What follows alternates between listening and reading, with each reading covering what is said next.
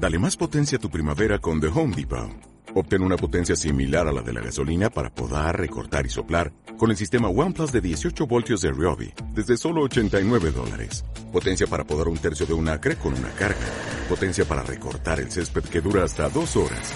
Y fuerza de soplado de 110 millas por hora. Todo con una batería intercambiable. Llévate el sistema inalámbrico OnePlus de 18 voltios de Ryobi. Solo en The Home Depot. Haces más. Logras más.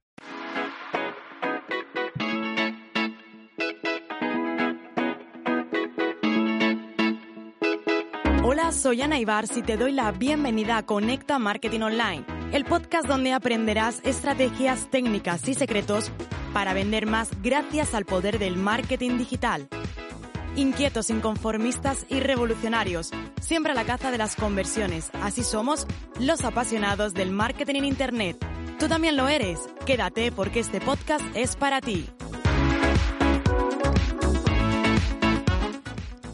Todos los emprendedores y profesionales del marketing parecen hablar de ellos, pero ¿son realmente necesarios para mi negocio?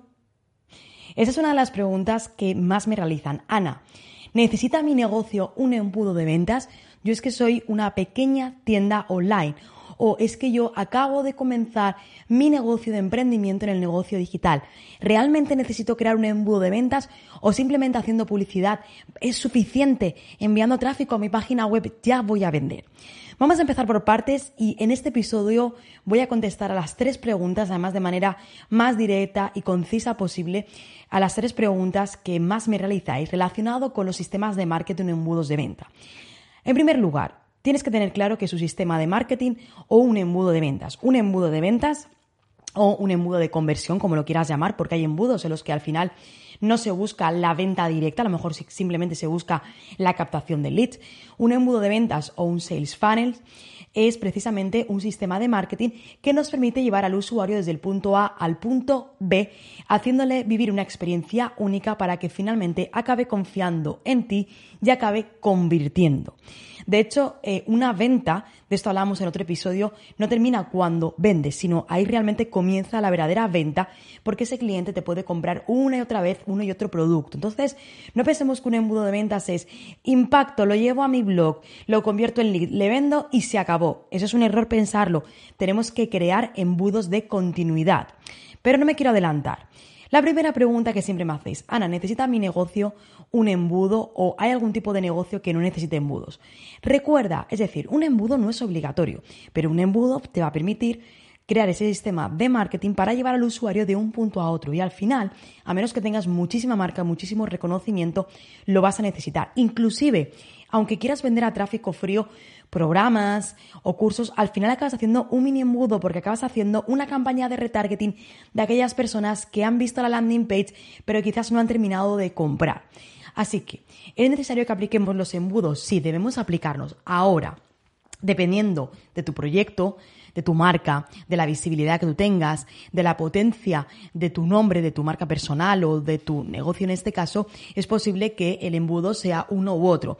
Hay en algunos casos en los que quizás necesitamos embudos más largos y más trabajados porque se necesita o confiar más en esa persona que me va a vender o inclusive la persona no es consciente de su problema y de la, o de la solución, no es consciente ni del problema, ni del producto, ni de la solución, y por lo tanto necesitamos que ese embudo de ventas sea más largo. Y en algunas ocasiones, para productos eh, psicológicos de acción rápida, simplemente el embudo puede ser más corto. Ahora, ¿aplicamos sistemas de marketing? Siempre. Y aunque tú pienses que no, aplicamos siempre sistemas de marketing. Aunque tú creas, uy, solamente me está enviando un email. No es así. Estamos aplicando un sistema de marketing, un sistema de conversión para realmente llevar a ese cliente del punto en el que se encuentra al punto de conversión final. Así que sí, el 99,9% de negocios necesitan crear un sistema de marketing, un sistema de ventas, un embudo de conversión o de ventas para conseguir esos resultados que tanto anhela, pero dependiendo del producto, del precio, de la persona, que la visibilidad que tenga la marca, el nivel de conciencia también del usuario, quizás ese embudo va a ser más largo o quizás más corto.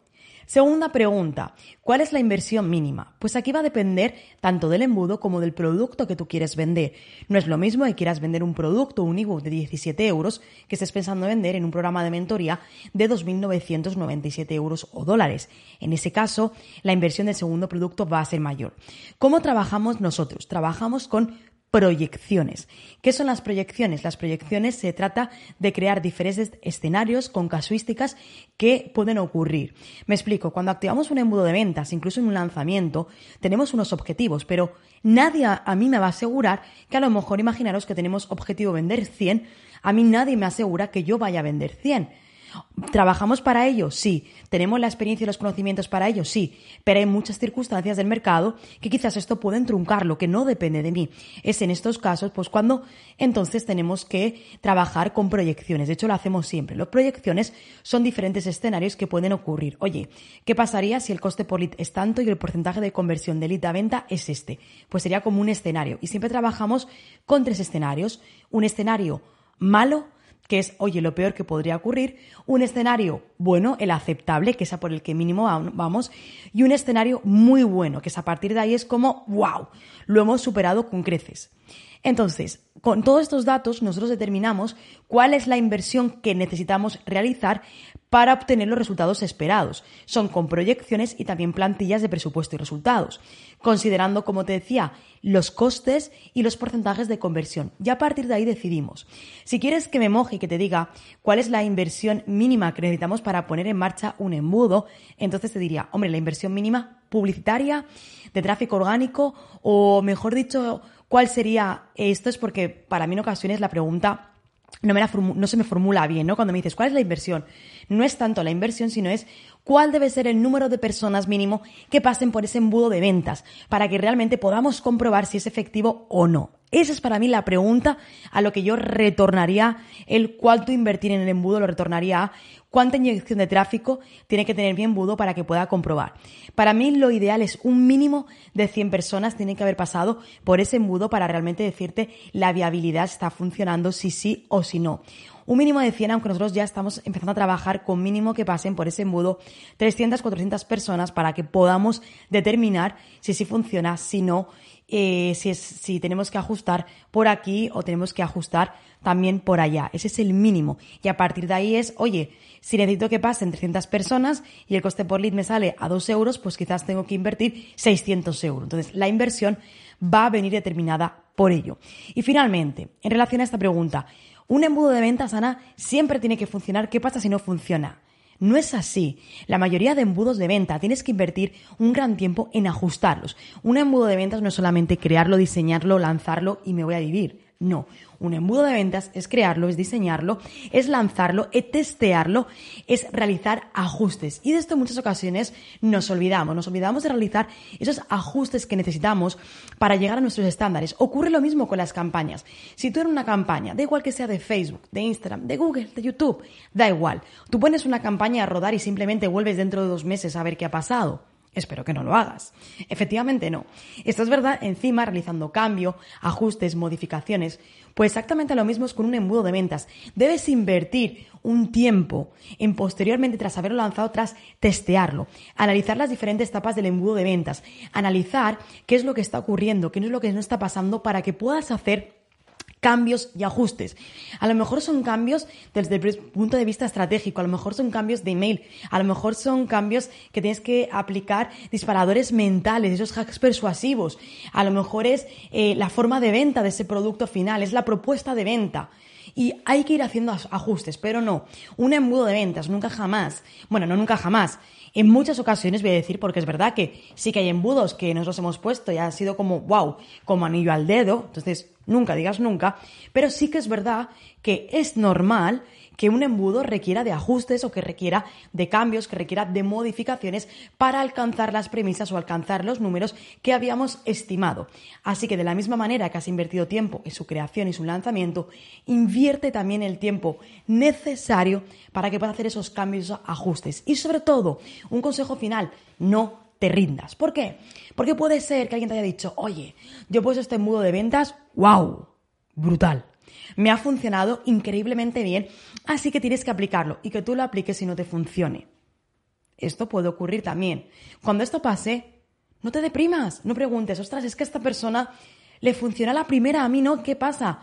No te preocupes, no te deprimas. Lo que tienes que hacer es analizar, ver en qué está fallando, ajustarlo y volver a ponerlo en marcha. Y quizás a lo mejor este se trataba de una secuencia de email marketing que a lo mejor tú tienes que cambiarlo y tienes que hacerlo a través de una serie de secuencias en directo a través de Zoom, de masterclass en directo, por decirte algo. Eso se puede dar. Entonces, insiste y continúa, porque puede ser que no te salga a la primera, es muy posible, puede ser que no te salga a la segunda, puede ser que a lo mejor inclusive no te salga a la tercera, pero continúalo, porque a la cuarta te va a salir y cuando te salga eso te va a dar unos resultados espectaculares. Así que continúa, pero no pienses que todo tiene que salir a la primera. En el fallo, podemos decir en el fracaso, si quieres llamarlo así, y en el error también se encuentra el éxito.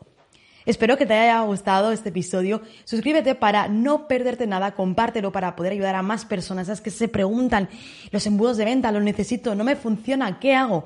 Compártelo con ellos y como siempre nos escuchamos en el siguiente episodio.